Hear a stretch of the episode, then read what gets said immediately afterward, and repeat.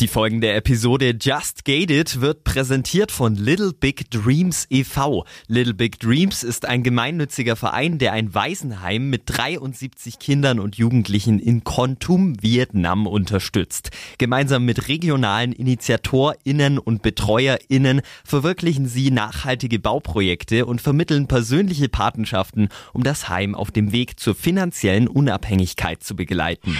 Mehr Infos unter littlebigdreams.org.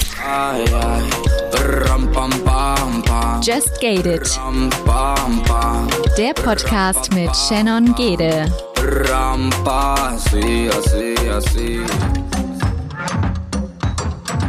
Und somit ein herzliches Willkommen zu einer neuen Folge von Just Gated. Diese Woche auch direkt am Anfang eine Triggerwarnung, denn wir sprechen in dieser Folge sehr offen über das Suchtverhalten auch im Spielen. Spielsüchtig war nämlich Aikim mehrere Jahre lang und hat 90.000 Euro insgesamt verzockt. Deshalb sollte diese Folge, da wir auch schonungslos ehrlich sind, nicht angehört werden, wenn Suchtpotenzial besteht oder jemand dadurch getriggert traumatisiert oder retraumatisiert werden könnte. In unserem Faktencheck haben wir alles zusammengetragen, was ihr zur Spielsucht wissen müsst und damit lasse ich euch in unsere neue Folge rein und möchte euch nur noch nahelegen, uns auf Instagram zu folgen, wenn ihr das nicht eh schon tut, damit ihr über aktuelle Aktionen immer Bescheid wisst. Die nachfolgende Sendung befasst sich bewusst mit gesellschaftlich kritischen und emotionalen Themen. Die persönlichen Erfahrungen und Meinungen sind nicht zu verallgemeinern. Just Gated setzt sich zum Ziel, Tabuthemen aufzubrechen und positiv auf die Ereignisse zu blicken, ohne sie dabei zu relativieren. Wann hast du das erste Mal gespielt? Ich habe das erste Mal tatsächlich schon mit äh, 17 gespielt. Damals habe ich eine Ausbildung äh, angefangen als Verkäufer und habe da in Memmingen in der Innenstadt gearbeitet und die Spielhalle war gar nicht so weit weg. Wurde mit einem Bekannten eigentlich da mit reingenommen. Da war ich 17 das erste Mal. Wie war vielleicht auch vorher dein Bezug zu Geld? Also wie wurde das auch vielleicht in der Erziehung der mitgegeben? Mein Bezug zu Geld war nie so richtig gut. Also ich habe als Kind immer das bekommen, was ich wollte und dadurch habe ich irgendwie nie gelernt, mir irgendwas zu sparen oder auf die Seite zu legen. Ich glaube, das spielt auch eine riesengroße Rolle bei dem Ganzen, weil äh, Spielen hat ja auch sehr, sehr viel mit Geld zu tun. Ich weiß, meine Großeltern haben mir zum Beispiel immer alles gekauft, was ich haben wollte. Nur mit dem Alter steigen natürlich die Ansprüche auch. Früher waren es halt mit 12, 13 irgendwelche coolen Schuhe. Mit 17, 18 geht's dann schon irgendwie darum, ein Auto zu kaufen oder irgendwie teurere Sachen.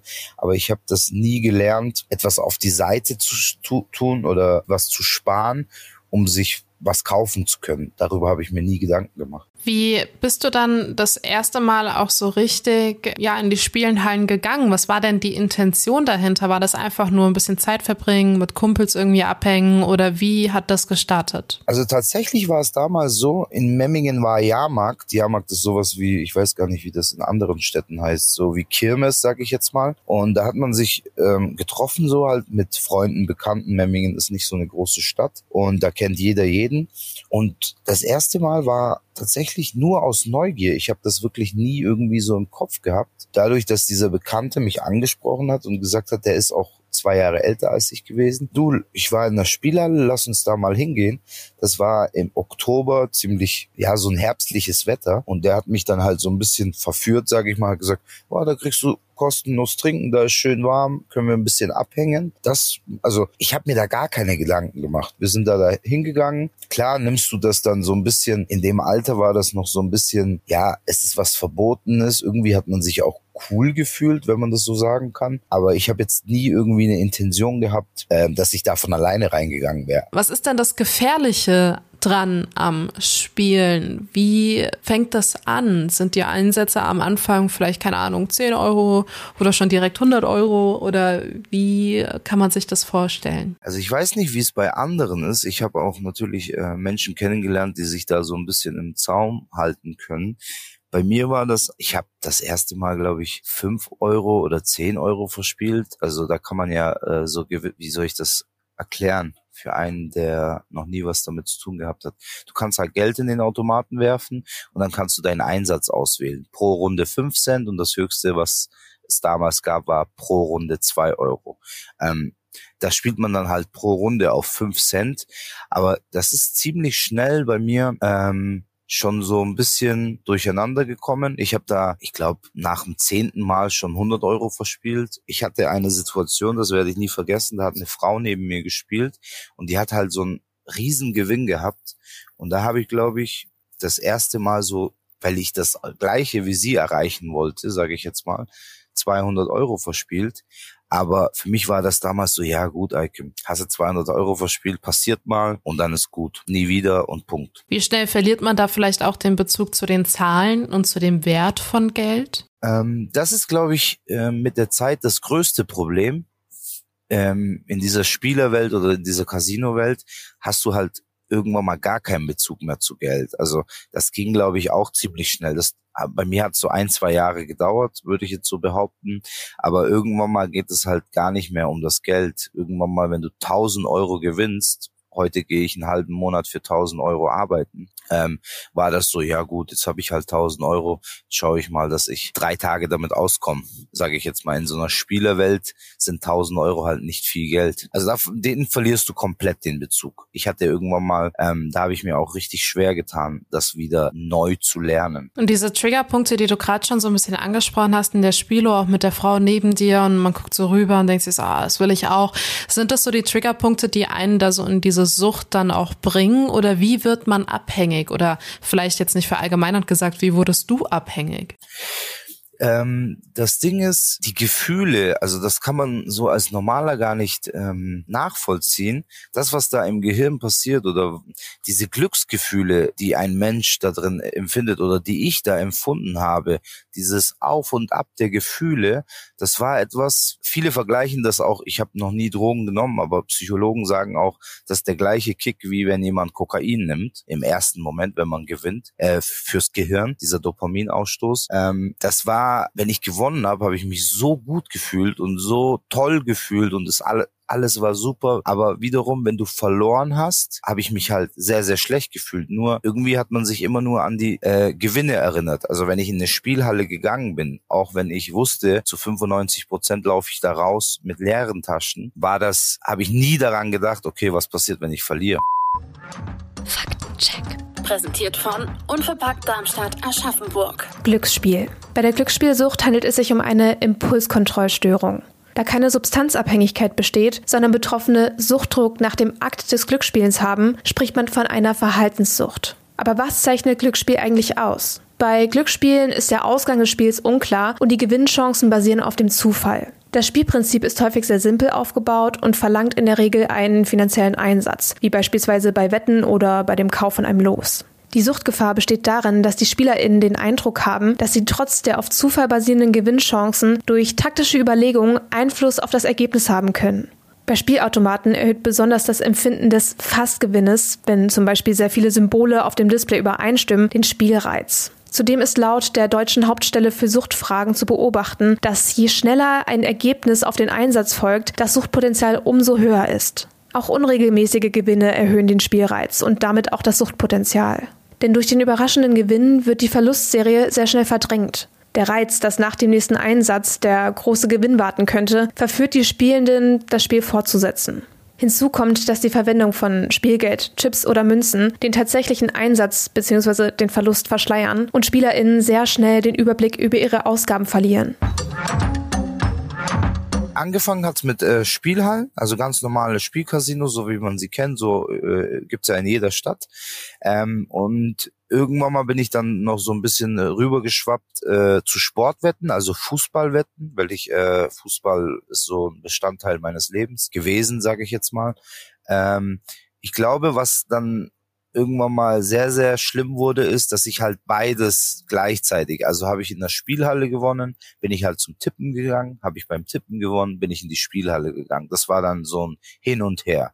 Also da gab es gar keinen Ausweg mehr. Und warum nicht? Also wie stellt man sich dann auch vielleicht das Leben vor? Wie war dein Alltag? Mein Alltag war, es kommt immer, ich hatte damals äh, oft ähm, Phasen, wo ich nicht gearbeitet habe. Wenn es richtig schlimm war, da habe ich halt gedacht, so ja, was soll ich arbeiten gehen? Ich verdiene ja mein Geld mit dem Spielen, sage ich jetzt mal ganz total dumm eigentlich, wenn ich so darüber nachdenke. Aber generell war der Alltag so, am Wochenende immer Spielhalle und Sportwetten, weil die Bundesliga läuft ja am Wochenende, Fußball läuft ja ganz viel. Und wenn ich gearbeitet habe, dann halt arbeiten gewesen, nach dem Arbeiten in die Spielhalle. Und irgendwann mal war es dann auch so, dass ich meine Mittagspausen und so auch da verbracht habe. Also das, es war so, ich hatte das Leben Arbeit oder halt arbeitslos zu Hause sitzen und Spielhalle. Alles andere war so nebensächlich. Heißt auch, du bist spielen gegangen mit dem Gedanken, okay, ich habe jetzt, keine Ahnung, Beispiel 200 Euro, ich muss noch Miete zahlen, ich muss noch das und das zahlen, ich muss jetzt gewinnen, ich brauche dieses Geld? Ja, ich musste keine Miete zahlen, aber du findest im Kopf immer irgendwas, was du dir leisten möchtest. Also ich habe zum Glück zu Hause gewohnt damals noch. Ähm, dann war es halt irgendwie irgendwelche teuren Klamotten, irgendwelche teuren Handys oder irgendwelche Autos ausleihen und so weiter. Es war so, ich muss jetzt gewinnen, dass ich einen geileren Lifestyle habe, als ich jetzt habe. Und äh, geht ja nicht einfacher, ähm, als in der Spielhalle zu gehen, muss ich nicht viel dafür tun, macht mir auch Spaß in Anführungsstrichen. Und wenn der Nebeneffekt ist, da ab und zu mal ein bisschen Geld zu verdienen, sage ich jetzt mal, um sich teurere Sachen leisten zu können, ist doch super. Woher formt sich so ein Leben und solche Idealbilder? Hast du da Vorbilder gehabt? Ähm, vielleicht auch irgendwie Bilder im Kopf gehabt, wo du mal sein möchtest? Oder hast du dir diese Ziele erst mit der Sucht gesteckt? Ich glaube, so im Nachhinein ist ähm, das ganz große Problem damals gewesen. Also ich habe mit vier Jahren angefangen, Fußball zu spielen. Fußball war so mein Lebensmittelpunkt. Und für mich gab es nie eine andere Möglichkeit in meinem Kopf als Fußballprofi zu werden. Ähm, irgendwann mal merkt man natürlich, auch wenn man das nach außen nicht sagt, so, okay, es wird nicht ganz reichen. Wobei ich äh, im jetzt im jetzigen Alter sagen würde, ich habe damals auch nicht 100% alles dafür getan. Damals war das so, oh, ich schaffe das nicht mehr. Aber wenn ich so über die alte Zeit denke, war es einfach so, ich war ein fauler Sack, also fußballerisch gesehen. Ähm, das Talent war da, aber die Disziplin, der Ehrgeiz und so weiter, der war nie da. Und ich bin natürlich auch in so einem Kreis groß geworden. Wenn du etwas in der Jugend etwas höher Fußball spielst, dann, dann hast du auch Freunde, Bekannte, die Profis geworden sind. Da habe ich so einen Lifestyle mitbekommen. Für mich war es immer, damals war es wirklich, also hätte ich drauf antworten müssen, hätte ich gesagt, ich will viel Geld verdienen, weil ich einfach krass sein möchte. Heute weiß ich, dass es gar nicht ums Geld geht, sondern vielmehr so um die Anerkennung, etwas erreicht zu haben, etwas geschaffen zu haben. Das Geld ist nebensächlich. Ähm, und ich glaube, ich bin da so ein bisschen abgedriftet, weil ich halt gemerkt habe, okay, zum Fußballprofi reicht's nicht mehr und ich habe absolut keinen Plan B. Gab es denn die Anerkennung dann? Die Anerkennung gab es, auch wenn sie total lächerlich ist, wenn ich das erzähle. Die Anerkennung gab es natürlich, wenn du in der Spielhalle gewonnen hast. Ähm, ich habe damals viele Freunde gehabt, komischerweise, sage ich jetzt mal. Also Freunde. Äh, heute würde ich die nicht als Freunde äh, bezeichnen. Aber wenn du in der Spielhalle gewonnen hast und ihr macht euch einen geilen Abend ähm, in irgendwelchen Clubs in München und ähm, man denkt so, ja, ich bin jetzt der krasseste, teure Klamotten. Da gab's die Anerkennung schon.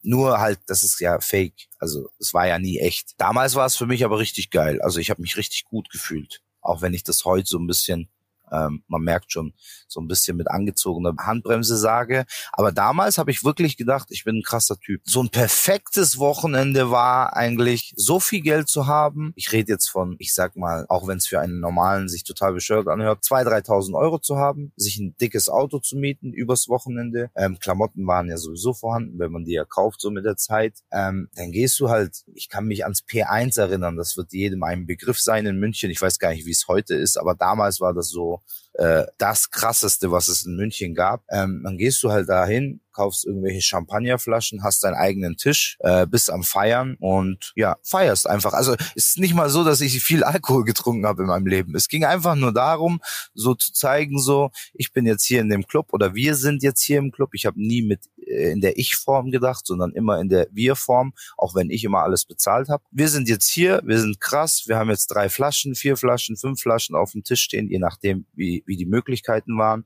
Und wir feiern jetzt hier und wir fallen jetzt auf. Wann platzt diese Scheinwelt? Die ist eigentlich äh, immer wieder mal so ein bisschen aufgerissen oder so. Ich glaube, die meisten Menschen, die so mit mir abgehangen sind, damals, diese Bekannten, diese Freunde, die wussten ja, was macht er beruflich und wie lebt der. Nur nach den Wochenenden, so zwischen der Woche hat es mich zum Beispiel gar nicht interessiert, wie viel Geld ich in der Tasche habe. Ich habe, ähm, wenn ich am Wochenende, wenn wir so einen besagten Abend hab, hatten, wie ich jetzt gerade erzählt habe, kann es sein, dass ich am Sonntag aufgewacht bin und gar kein Geld mehr gehabt habe für Zigaretten oder sonst was. Total bescheuert. Und die Menschen um mich herum wussten das natürlich, nur keiner hat sich drum gekümmert. Also ja, dann hat man halt so ein bisschen die Woche versucht, irgendwie was auf die Beine zu stellen, sich Geld zu leihen und so weiter. Und dann ging das Ganze wieder von vorne los. Also dieser Fall kam eigentlich schon fast wöchentlich oder verstehst du, was ich meine? Immer wieder mal den Realitätsspiegel vorgehalten, ne? Ja. Ja, ja, ja, ja. Aber ich habe nie weitergedacht. Also ich bin immer, äh, ich bin von Natur aus ein sehr optimistischer Mensch und ich habe nie, wenn ich jetzt an heute den Vergleich mit heute habe, heute denke ich natürlich weiter. Ich habe eine Verantwortung gegenüber mir selbst, gegenüber meinem Sohn. Damals war das so, ich habe wirklich von Tag zu Tag gelebt. Wie viel hast du denn dann eigentlich gespielt? Also wie kann man das vielleicht auch in Stunden fassen? Wie sah da so ein Tag aus? Wenn du sagst, okay, du warst in der Mittagspause, dann warst wieder arbeiten. Ähm also am Wochenende war es so, äh, es kam natürlich auch immer drauf an, wie viel Stoff ich gehabt habe, also Geld ich gehabt habe. Der Rekord liegt bei 14 Stunden, an dem ich mich erinnere, wo ich wirklich in einer Spielhalle war, ohne Essen, ohne irgendwas, morgens rein, 14 Stunden später wieder raus. Das war natürlich nicht jeden Tag so, aber ähm, so an den Wochenenden war das, waren das schon acht, neun Stunden immer. Samstag, Sonntag. Mal, mal Sportwetten, ein bisschen Fußball schauen, dann wieder in die Spielhalle. Bei mir kommt schnell der Gedanke auf, dass wenn man äh, gewonnen hat, dann hat man so einen Adrenalinrausch und wenn man dann irgendwie dreimal hintereinander verloren hat, dann fällt man in so ein Loch rein ähm, und, und von diesem Adrenalinrausch ist nicht mehr viel da. Ähm, kommt man auch in die Versuchung, sich da irgendwie zu dopen, irgendwas zu nehmen an Drogen oder war das immer so gesehen nüchternes Handeln? Das war bei mir tatsächlich immer nüchtern. Ich habe ähm, noch nie irgendwas mit Drogen zu tun gehabt, außer jetzt mit Alkohol halt. Ähm, aber das Problem, glaube ich, bei Drogen war, oder ich bin da äh, ziemlich froh darüber, da hätte ich viel zu sehr, da bin ich ein richtiger Schisser. Also ich hätte viel zu sehr Angst, dass ich draufgehe und deswegen habe ich noch nie irgendwie was in die Richtung genommen. Ich habe natürlich selbst auch Menschen kennengelernt, die irgendwie drauf waren oder äh, und Alkohol getrunken haben und zum Spielen gegangen sind. Aber ich war selber immer klar, außer man hat mal getrunken, eben zwei, drei Gläser. Also ich, ich habe jetzt noch nie so richtig exzessiv getrunken. Wenn ich weggehe, dann trinke ich vielleicht zwei, drei Gläser, dann ist auch gut. Das war auch nie bei mir exzessiv. Auch nicht in diesen Phasen. Wann hast du dann aber gemerkt, dass du ein Problem hast? Wann habe ich das gemerkt? Ich glaube, ich habe das tatsächlich schon sehr, sehr früh mit 21, 22 schon gemerkt. Nur ähm, Wann habe ich es richtig gemerkt? Als ich das erste Mal vor Gericht war wegen dieser Sache, weil ich bin ein Typ Mensch, ich habe noch nie was mit der Polizei zu tun gehabt bis zu diesem Zeitpunkt oder ich war jetzt nie so ein aggressiver Schlägertyp, dass man mal irgendwie vor Gericht kommt wegen irgendwelchen Schlägereien oder sonst was. Ähm, da habe ich das erste Mal gemerkt, okay, wenn du jetzt nichts änderst, dann landest du wegen diesem Scheiß irgendwann mal wirklich im Knast. Und warum bist du da äh, vor Gericht äh, gelandet? Wie hast du dich strafbar gemacht? Betrug. Mhm, Unterschriftfälschung, um mal an Geld zu kommen. Das sah wie aus in der Praxis? Ähm, in der Praxis war es so, um ganz genau zu sein, ich habe ähm, natürlich konnte ich nichts, ich habe immer mal wieder Rechnungen bezahlt, aber ich hatte natürlich zu diesem damaligen Zeitpunkt auch schon Schulden. Und dann wollte ich von meinem Bankberater äh, mein Konto überziehen der hat das auch irgendwie immer genehmigt, aber an diesem Tag hat es nicht getan. Ähm, und dieser Suchtdruck wurde echt extrem an diesem Tag. Das war wieder so ein besagter Freitag, weil das Wochenende kommt wieder, äh, ich brauche Geld, ich muss feiern und so weiter. Ähm, ich habe mir so ein, äh, ich weiß nicht, ob du das kennst oder ob die Zuhörer das kennen, so ein ähm, Bargeldauszahlungsbeleg für die Sparkasse aushändigen lassen, wo man an der Kasse dann Geld bekommt. Also das füllt der Berater aus, der schreibt dann irgendeinen Betrag drauf und schreibt meine Kontonummer drauf und er unterschreibt dann, dass es von ihm genehmigt ist. Und ich habe mir das bin besorgt, habe den Betrag draufgeschrieben und habe die Unterschrift gefälscht. Wie viel hast du dann da unterschlagen in Summe? In diesem Fall waren es, ich weiß gar nicht mehr, wie viel das genau waren, 1800 oder 2000 müsste auf diesem Schein gestehen, äh, auf diesem Bargeldauszahlungsbeleg äh, gestanden haben. Irgendwie was mit 2000 müssten es gewesen sein. Wie viel hast du dann aber auch verloren? Wir sprechen die ganze Zeit darüber, feiern und gewonnen und dann Rausch und so, ne? Wie hoch ist die Summe, die du tatsächlich verloren hast? Also als ich nach meiner Therapie ähm, die Insolvenz eingereicht habe, waren es ähm, 90.000 Euro, was ich äh, hätte zurückzahlen müssen. Das Problem ist irgendwann, äh, also 90.000 Euro habe ich leider nicht die Möglichkeit gehabt. Ich habe, ähm, es war auch für mich damals sehr sehr schwer, mich da so ein bisschen ähm, hineinzuversetzen oder zu überlegen, okay, wie komme ich aus der Nummer jetzt wieder raus? Und ich habe dann damals tatsächlich eine Insolvenz anmelden müssen, weil es menschlich mit dem Gehalt, was ich habe, nicht möglich gewesen wäre, das auf eine gewisse Zeit, die realistisch ist, zurückzubezahlen. Um und das jetzt vielleicht mal ein bisschen in Relation zu setzen zu dem und vielleicht auch zu verstehen, warum du immer weitergespielt hast. Was waren denn so die höchsten Gewinne, die du dann auch erzielt hast? Das, das höchste, was ich äh, jemals gewonnen habe, waren äh, 10.000 Euro bei Sportwetten. Ähm, also auf einen Schlag, wo ich auf einem Schein gehabt habe. Ähm, sonst waren das immer, ja, 1.000 Euro mal 2.000 Euro. Aber das höchste, was ich wirklich auf einen Mal gewonnen habe, waren 10.000. Und warum ist in dem Moment dann nicht der Moment gewesen zu sagen, boah krass, okay, jetzt habe ich das Höchste erreicht, jetzt mache ich Schluss, äh, jetzt lege ich das an oder mache irgendwas damit ähm, oder ist das ein Antrieb? zu mehr. Ja, definitiv. Also man hat immer so eine Zahl im Kopf und das werden die meisten Spieler auch äh, immer noch haben, die am Spielen sind. Ähm, wenn ich am Anfang, also damals, wenn wir jetzt zurückgehen, äh, an den 17-jährigen Ikem, der das erste Mal in eine Spielhalle gegangen ist, der hätte damals gesagt, wenn ich 10.000 Euro gewonnen habe, dann gehe ich da nie wieder rein. Nur die Ansprüche und diese, das Ganze steigt von, also ähm, am Anfang habe ich mal 500 gewonnen und das war, boah, das war die größte Befriedigung, die ich gehabt habe. Dann wird diese Hürde aber immer größer und immer höher. Und als ich die 10.000 gewonnen habe, klar habe ich mich da gefreut und das war ein Adrenalinstoß, den so ein Adrenalinstoß habe ich, glaube ich, danach nie wieder gehabt. Aber die Beträge steigen und im Kopf ist es so, okay, wenn du jetzt 10.000 Mal geknackt hast, wann knackst du vielleicht mal 50? Wann knackst du vielleicht mal 100? Also das waren wirklich die Relationen, die ich im Kopf gehabt habe.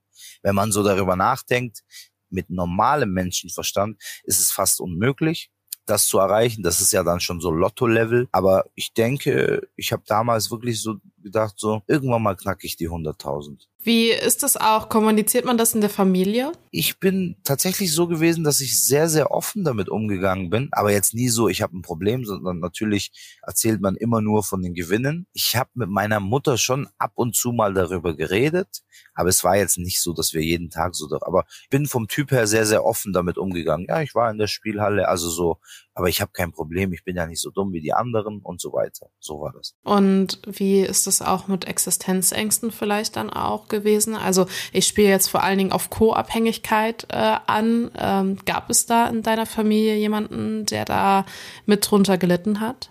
Ich würde sagen, das ist eine sehr gute Frage. Ich glaube, wenn überhaupt meine Mama, also irgendwann mal, als ich dann 24, 25 war, ähm, hat die schon gemerkt, okay, da stimmt gehörig was nicht. Aber so, was Ex-Freundinnen zum Beispiel angeht von damals, die wussten das zwar, aber ich habe die da, also die haben nie so genau gewusst, was da abgeht. Also so, wie viel verdient der, wie viel gibt der aus, wie viel geht der spielen. Das war immer so, ja, ich gehe halt ab und zu mit Kumpels spielen, aber ich habe nie den Fall gehabt, dass ich dass da jemand so richtig tief mit drin war, sage ich jetzt mal, auch so emotional. Also es war so, der Icom geht halt ab und zu spielen. Wahrscheinlich haben die das damals auch nicht erkannt. Ich hätte ähm, aus der damaligen Sicht wahrscheinlich auch nicht erkannt, aber heute kann ich sagen, dass das ziemlich früh losgeht, wenn man sich damit beschäftigt. Aber damals würde ich behaupten, dass da niemand so ganz tief drin war, außer meine Mutter. Hast du selbst das auch gar nicht gesehen oder wolltest du es nicht sehen, dass du ein Problem hast? Oder ähm, hast du immer dann auch diese Gewinne gedanklich über allen anderen gestellt? Wie, wie ist diese Seifenblase, die man nach außen hat beim Feiern für einen selbst irgendwie auch? Ähm, ich habe das nie wahrgenommen ich wusste immer mal wieder, ich habe natürlich mal Tiefpunkte gehabt, aber diese Tiefpunkte, die gehen halt, wie lang gehen die? Eine Viertelstunde, nachdem du alles verloren hast in der Spielhalle und du schwörst dir, dass du nie wieder spielen wirst, bis du halt das nächste Geld hast. Das wird wahrscheinlich jeder bestätigen, der äh, sich damit auskennt. Ähm, und dieses Vorspielen ist ja auch etwas, ähm, wie soll ich das sagen? Das wird ja auch Spielern nachgesagt, also die in ihrem Film sind und die die ganze Zeit nur am Zocken sind, dass die auch im Leben so anfangen, mit den Mitmenschen zu spielen. Also so mit wie soll ich das erklären? Ähm, ja, man erzählt halt irgendwelche Sachen, man ist der beste Schauspieler, um halt an sein Ziel zu kommen. Wenn ich heute so darüber nachdenke, das ist ja schon, allein schon diese Gedankengänge sind ja schon kriminell so gegenüber von Menschen, die dich gern haben oder die dich lieben. Kannst du da mal einen Gedankengang so ein bisschen nachkonstruieren? Als Beispiel, du gehst so ein ganz einfaches Beispiel. Ich habe jetzt mein ganzes Geld verspielt. Ich gehe zu meiner Oma. Oma ist immer so, also ich äh, mir immer Geld gegeben oder halt auch so, ähm, was das Ganze angeht. Gehe zu meiner Oma, habe gestern zum Beispiel 100 Euro von ihr bekommen. Gehe zu ihr und sag, ah, ich habe mein Geldbeutel irgendwo liegen lassen. Oma, äh, ich brauche noch mal 100 Euro, weil äh, ich weiß nicht, wo das Geld ist. Jetzt ganz dumm dumm. Wie triggernd ist da vielleicht auch einfach das Leben so gesehen, ne? Also ich meine, wenn ich das jetzt mal mit einem Alkoholsüchtigen oder so vergleiche, da gibt es halt die Triggerpunkte in der Gesellschaft, dass auch Werbung gemacht wird, dass es überall zu kaufen ist.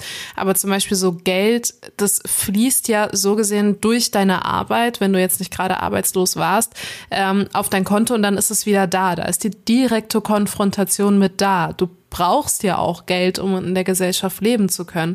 Jetzt ein Alkoholabhängiger, ich meine, der wird auch immer getriggert mit den Supermärkten und Angeboten und und und. Aber ich stelle es mir in Anführungszeichen, ne, ohne was zu relativieren, irgendwie ein bisschen einfacher vor, da auch diesen Entzug zu machen, zu sagen, okay, ich kapsel mich davon jetzt ab, aber Geld kommt ja immer in deine unmittelbare Nähe. Ähm, wie war es da für dich auch irgendwie diese, diese gesellschaftlichen Triggerpunkte? Wie hast du die wahrgenommen oder wie nimmst du die heute wahr? Ich glaube, das ähm, ist sehr, sehr schwer zu beantworten.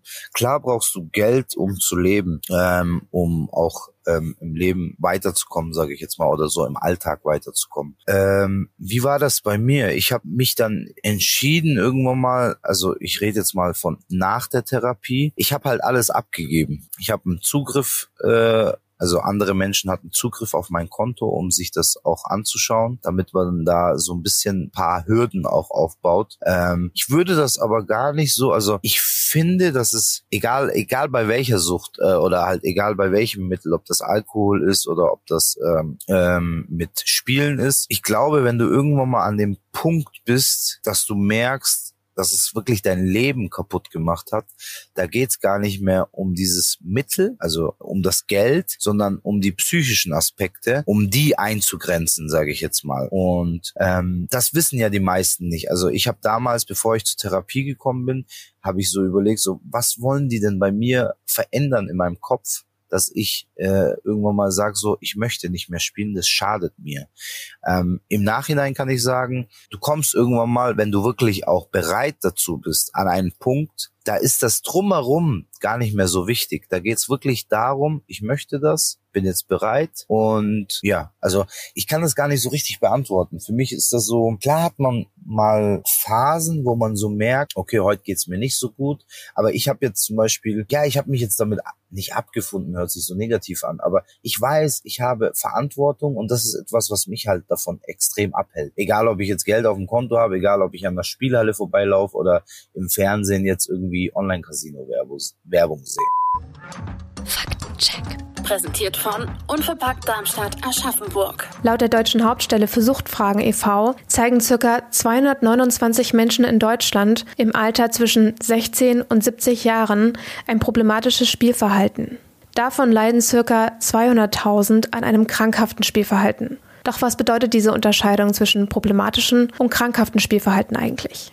Ähnlich wie bei anderen Suchtmitteln unterscheidet man drei Phasen des Konsums. Da ist zunächst der Gebrauch, der zunächst unbedenklich ist. Dann der Missbrauch, also der bedenkliche und gefährliche Gebrauch. Und schließlich die Sucht, bei der die Betroffenen den missbräuchlichen Konsum nicht länger kontrollieren können und eine Abhängigkeit entsteht. Die Übergänge zwischen diesen Phasen verlaufen fließend. Daraus kann man schließen, dass die 29.000 Menschen, die bereits ein problematisches, allerdings noch kein krankhaftes Spielverhalten zeigen, suchtgefährdet sind. In den letzten Jahren haben die Umsätze des Glücksspielmarktes stark zugenommen. 2002 lag der Umsatz noch bei circa 27,4 Milliarden Euro. Bis 2018, also innerhalb von 16 Jahren, ist der Umsatz auf 46,3 Milliarden Euro, also um knapp 20 Milliarden Euro gestiegen. Den größten Gewinnumsatz machen dabei Spielautomaten aus.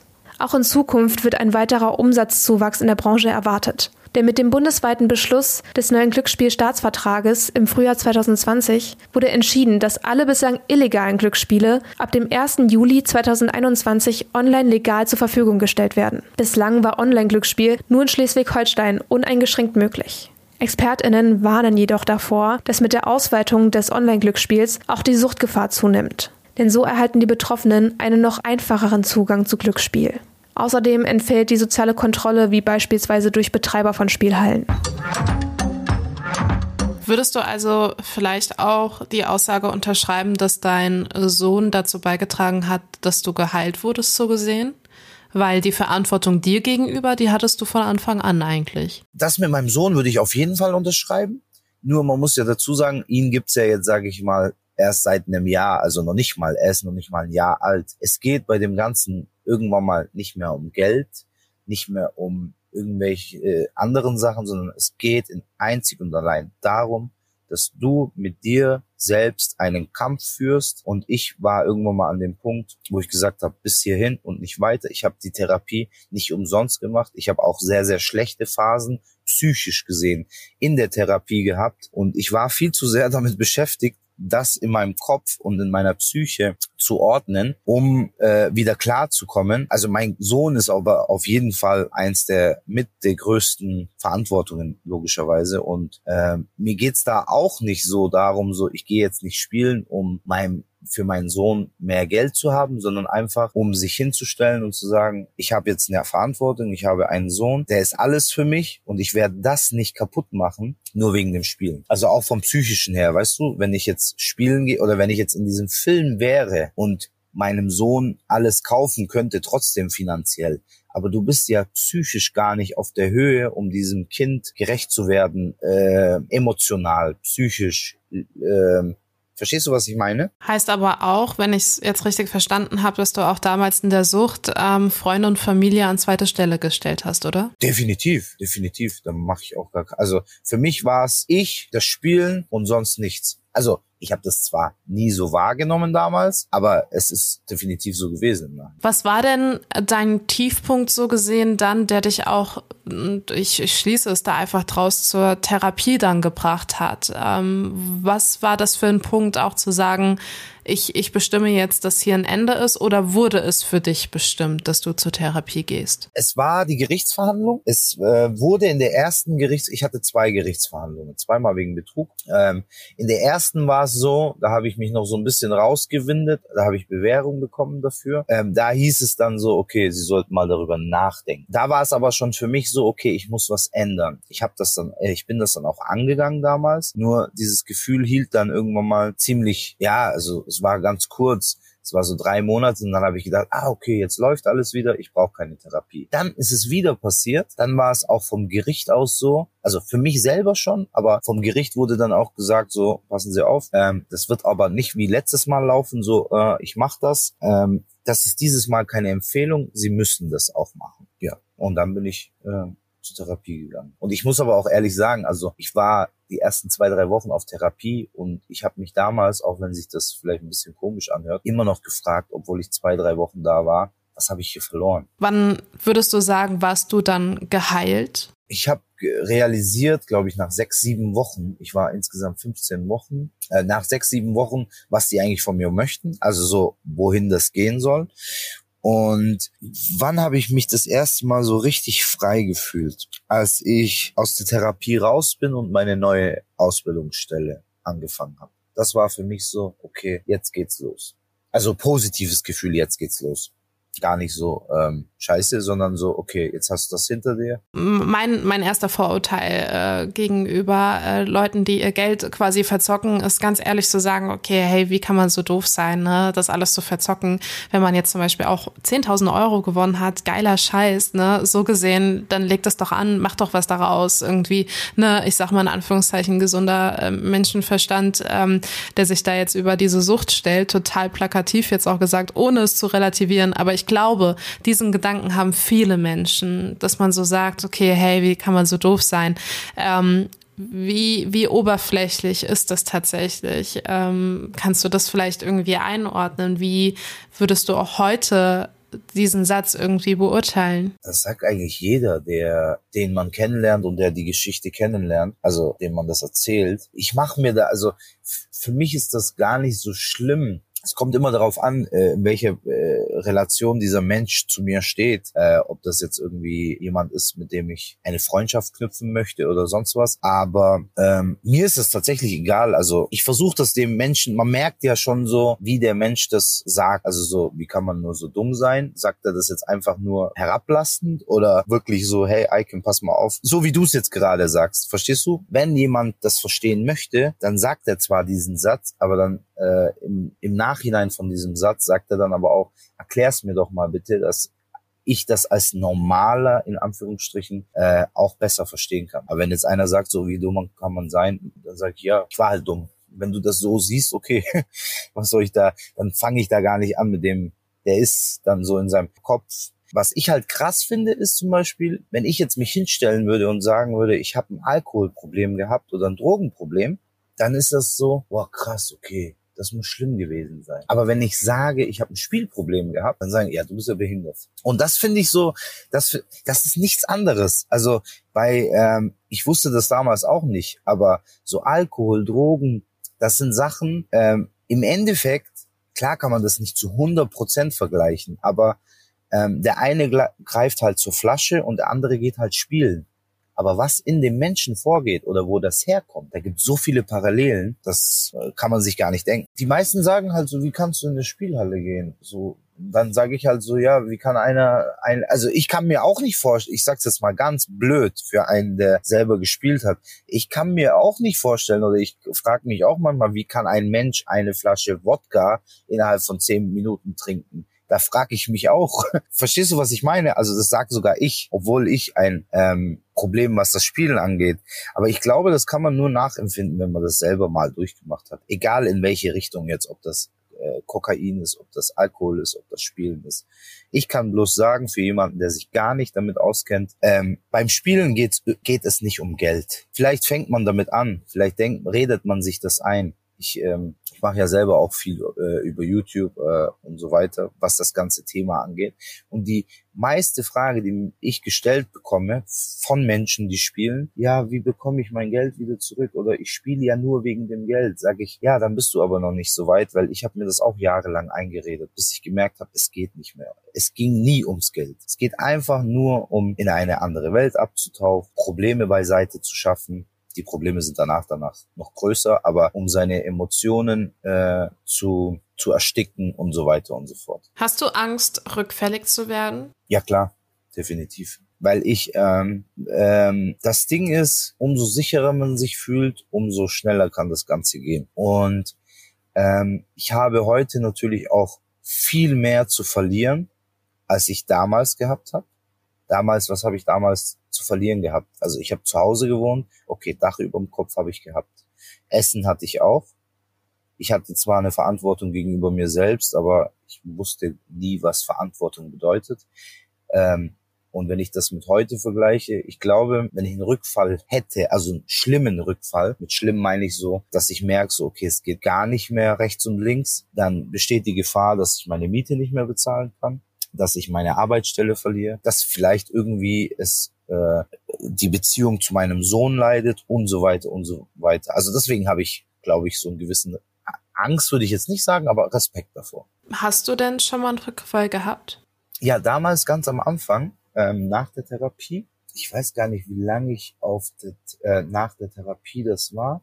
Da hatte ich einen Rückfall. Das ähm, wie viel habe ich da verspielt? Ich glaube 200 Euro ähm, waren das damals. Und ähm, das Problem ist auch nicht, sage ich jetzt mal wieder, das Ding. Das Problem waren nicht die 200 Euro, sondern ich habe viel, viel mehr darum, darüber gekämpft, so woher kommt das und wieso ist mir das passiert. Also das war ein, ähm, das war für mich viel schlimmer herauszufinden oder so nachvoll, nachzuvollziehen, wieso ist es passiert, wie jetzt das Geld weil ich habe da gearbeitet, ich hatte auch schon ein bisschen was auf der Seite.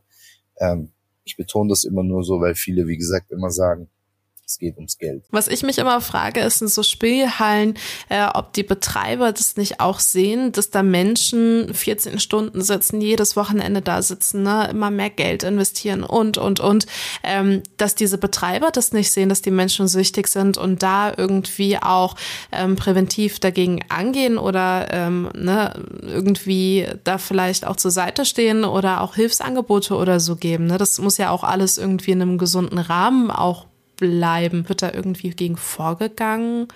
Findet man Flyer am Eingang? Keine Ahnung. Also Flyer gibt es, aber die Flyer, ich habe mal so einen Flyer in die Hand genommen, da steht halt so dieses übliche bzga.de 0800 bla bla bla. Also das äh, kommt ja auch immer bei Lotto-Werbung und so.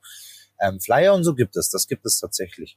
Ähm, damals wusste ich das nicht, heute weiß ich, dass Spielhallenmitarbeiter so ähm, alle zwei Jahre gesetzlich dazu verpflichtet sind, eine äh, Schulung zu machen, was Prävention und so angeht, was ich an sich ganz cool finde, aber dadurch, dass ich in diesem Milieu, sage ich jetzt mal, unterwegs war, äh, das macht kein Mensch. Also die machen zwar die Schulungen und so, aber ich habe jetzt noch nie jemanden gesehen, noch nie eine Spielhallen-Mitarbeiter, Mitarbeiterin, die einen nach draußen geführt haben und gesagt haben, hey, du hast jetzt ein bisschen zu viel verzockt, ähm, bleib mal weg oder du hast jetzt Hausverbot, sowas gibt's nicht. Das ist halt so dem, so wie es halt oft ist. Man macht diese Schulung, dass man äh, sich diese Unterschrift holen kann und dann ist gut. Ich muss aber auch dazu sagen, äh, um die so ein bisschen in Schutz zu nehmen. Ich war ein Spielertyp, es gibt verschiedene Spielertypen. Ich bin sehr, ähm, also ich bin jetzt kein nie aggressiv gewesen auch wenn ich Geld verloren habe. Ich habe das immer mit mir selbst ausgemacht. Aber ich kann auch eine Spielhallen-Mitarbeiterin verstehen, die jetzt 25 ist, junge Frau, da ist ein Typ als Beispiel. Es gibt auch Typen, die sind wirklich aggressiv, also die hauen auch auf die Dinge ein. Und jetzt als junge Frau zu dem hinzugehen und zu sagen, du, du gehst jetzt nach Hause, du hast zu viel verzockt, würde ich jetzt auch nicht machen. Es gibt viele Menschen, die sagen so, klar kann die Politik da viel äh, mehr dagegen vorgehen, definitiv. Die Spielhallenmitarbeiter, die Spielhallenbetreiber können das auch machen. Aber mein Therapeut hat mir damals was sehr, sehr Gutes gesagt. Ich habe zu ihm gesagt, warum verbietet man das in Deutschland denn nicht? Und dann hat er zu mir gesagt, Eikem, Drogen sind auch verboten. Und wen interessiert's? Wenn du, was ich damit sagen möchte, wenn du konsumieren möchtest, dann können die dir so viele Riegel vorschieben, wie sie wollen. Du machst es trotzdem. Bereust du dann ein Stück weit vielleicht auch deine Vergangenheit? Diese Frage habe ich mich oft gestellt. Ähm, so was finanziell abgelaufen ist, die Straftaten, die ich begangen habe, die bereue ich zu 100 Prozent. Ich versuche aber trotzdem das Positive daraus zu ziehen. Also viele fragen sich jetzt wahrscheinlich, okay, was ist daran positiv? Ähm, ich versuche mich nicht auf die schlechten Dinge zu fokussieren, sondern diese Sachen, die ich da erlebt habe, diese Situationen, ähm, da frage ich mich halt so, okay, was war gut, was war schlecht? Ja, also, um das zu beantworten, die Straftaten bereue ich, alles andere würde ich sagen, bereue ich nicht. Also auch dieses Feiern und so. Im Nachhinein heute mit 30 lächerlich, so wie wir es gemacht haben aber auch irgendwie cool, dass ich es mal erlebt habe. Vielleicht hätte ich das immer in mir gehabt, so okay, wie ist das, so feiern zu gehen und äh, so ein Auto zu fahren und so weiter und so fort. Wie sehr triggert die Gesellschaft heutzutage noch. Jede Stadt hat eine Spielhalle, äh, es gibt Fußballspiele, ne? du hast ja auch Wetten gemacht, ähm, Sportwetten. Ähm, wie, was macht das mit einem? Mich persönlich, so Werbung triggert mich gar nicht muss ich ganz ehrlich sagen. Ich finde es nur ein bisschen gefährlich, äh, in welche Richtung das jetzt explizit auf Spielen, auf Online-Casino, äh, auf Sportwetten auch. Es gibt ja jetzt heutzutage auch Fußballvereine, die äh, Werbung dafür machen. Ähm, in meinen Augen haben solche Menschen eine gewisse Verantwortung, weil Fußballspieler, Fußballvereine sind Vorbilder auch für ganz junge Kinder, also junge Jugendliche, die schon, die mit elf, zwölf Jahren äh, Fußball schauen, die vielleicht irgendwie einen Fußballspieler feiern und die sehen diesenjenigen dann in irgendeiner äh, Sportwettenwerbung.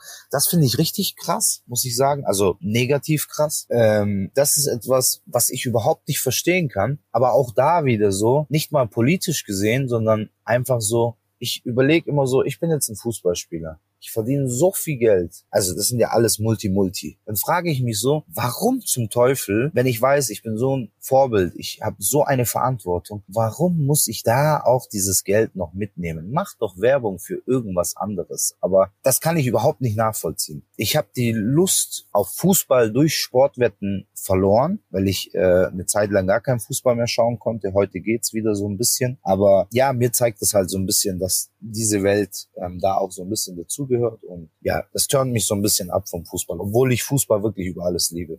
Aber wie war das dann auch? Also wenn du dann kurz danach irgendwie noch zu deiner Lieblingsmannschaft äh, ein Spiel gesehen hast, verfolgt hast, online verfolgt hast, musstest du dich da auch zurückhalten? Ähm, also bewusst und sagen, okay, ich muss, ich muss jetzt vielleicht auch jemanden anrufen oder so und sagen, ey, oh, ich weiß nicht, äh, das Spiel geht in eine Richtung, wo ich jetzt wetten würde. Ähm. Nee, ich habe ähm, diese Phasen hatte ich. Ich habe eine Zeit lang gar keinen Fußball mehr geschaut. Also wirklich äh, bestimmt ein Jahr. Klar hat man das mal so ein bisschen im, verfolgt und so die Ergebnisse angeschaut, aber so, dass ich wirklich in der Kneipe saß und wirklich Fußball ganz bewusst geschaut, das habe ich nicht mehr gemacht. Also mache ich he heute schon ab und zu so, aber ähm, es ist was anderes wie früher, definitiv. Weil ich heute auch immer noch nicht mehr ganz so schlimm, wie es nach der Therapie war, aber auch so ab und zu mal noch Quoten im Kopf habe. Wie gehst du heute dann aber auch mit Stresssituationen um? Ich glaube, Süchter haben auch immer viel mit Stress zu tun. Wir hatten ja letzte Woche auch mit Jana gesprochen zur Alkoholabhängigkeit. Ähm, sie meinte auch, Stresssituationen sind die Punkte, wo man sich bewusst werden muss ähm, oder bewusst dran arbeiten muss, ne, um nicht in alte Muster zu verfallen. Wie ist das bei dir? Da hat sie äh, zu 100 Prozent recht. Ähm, ich versuche da so ein bisschen einen Ausgleich zu finden. Ähm, was mir in solchen Situationen extrem hilft, ist Sport. Wobei ich dazu sagen muss, ähm, dass ich das in letzter Zeit auch so ein bisschen vernachlässigt habe. Aber ähm, Lesen zum Beispiel, ähm, ich glaube nicht die Situation an sich ist das Schwierige, sondern das in dem Moment zu erkennen und aus der Situation rauszukommen. Also ähm, wie soll ich das jetzt erklären? Ich habe manchmal dadurch, dass ich auch so viel arbeite und YouTube und so weiter und so fort, ist mein Kopf so voll, dass ich manchmal im LKW leg, äh, lieg und mir denke so, okay, jetzt mache ich mein Handy äh, aus, mach Netflix an, um einfach mal eine Stunde irgendeinen Blödsinn zu schauen, nur dass ich, dass ich wieder so ein bisschen einen freien Kopf bekomme. Ja, da habt ihr wirklich Parallelen. Also Jana äh, macht auch äh, Sport oder liest oder schreibt Tagebuch oder ja, meditiert. Was hat dir die Sucht für immer genommen? Was kriegst du nicht mehr zurück? Boah, das ist eine richtig gute Frage. Ich weiß nicht, ob ich das äh, niemals wieder zurückkomme, aber dadurch, dass ich damals, das ist etwas, was mich wirklich sehr, sehr beschäftigt, auch wenn, wenn sich das äh, eine Lappalie für die meisten Menschen anhört. Aber ich habe damals, wie ich vorhin schon erwähnt habe, sehr, sehr viele Freunde gehabt. Und ich habe durch die Sucht halt gemerkt, ähm, dass ich keinen von diesen Menschen noch habe und gemerkt so, dass es wirklich nie richtige Freunde waren. Und mir fällt es auch sehr, sehr schwer, da eine Beziehung mit anderen Menschen, also jetzt gar nicht Beziehung Mann und Frau, sondern äh, freundschaftlich aufzubauen. Ähm, da habe ich so eine Mauer um mich rum. Da habe ich so ein bisschen Angst, ob ich jemals wieder äh, freundschaftlich gesehen Menschen so sehr an mich ranlassen kann. Weil ich war einfach immer nur gut genug, äh, wenn ich Geld gehabt habe oder wenn ich Menschen eingeladen habe. Es war tatsächlich so. Also als ich dann gesagt habe, ich gehe auf Therapie, war das so, ja, hat sich nie wieder jemand bei mir gemeldet. Das war unsere neueste Folge. Diesmal mit Ikim. Er hat selbst einen Podcast, auf den ihr natürlich auch gerne nochmal zugreifen könnt. Alles ist natürlich bei uns auf Instagram verlinkt. Und ansonsten freue ich mich sehr darauf, euch nächste Woche Melanie wieder im Podcast vorstellen zu dürfen. Diesmal nicht zum Thema Lipödem und Fotografie, sondern zum Thema Endometriose. Darüber haben wir in unserem Livestream gesprochen und ähm, ja, da haben wir es eigentlich endlich zusammen rausbekommen, dass sie davon betroffen ist. Und da war schon reges Interesse von euch schon in dem Livestream mit der lieben Melanie. Und nächste Woche ist es dann soweit. Wir sprechen über Endometriose und damit lasse ich euch in die neue Woche rein und wünsche euch alles Gute und bleibt gesund und bis zum nächsten Mal. Lust auf mehr Infos zum Podcast? Alles zum heutigen Gesprächspartner findest du auf justguided.com und für dein tägliches Update klick dich jetzt bei Just Gated Official auf Instagram rein. Das war die neue Folge von Just Gated. Auch immer montags abends ab 8 Uhr bei Yuka Radio. Yuka. Yuka Radio. Der beste Musikmix für dich. Jeden Tag neu für dich zusammengestellt. Music for you. Music for you. Nur bei Yuka Radio. Alle Infos checkst du online. yukaradio.de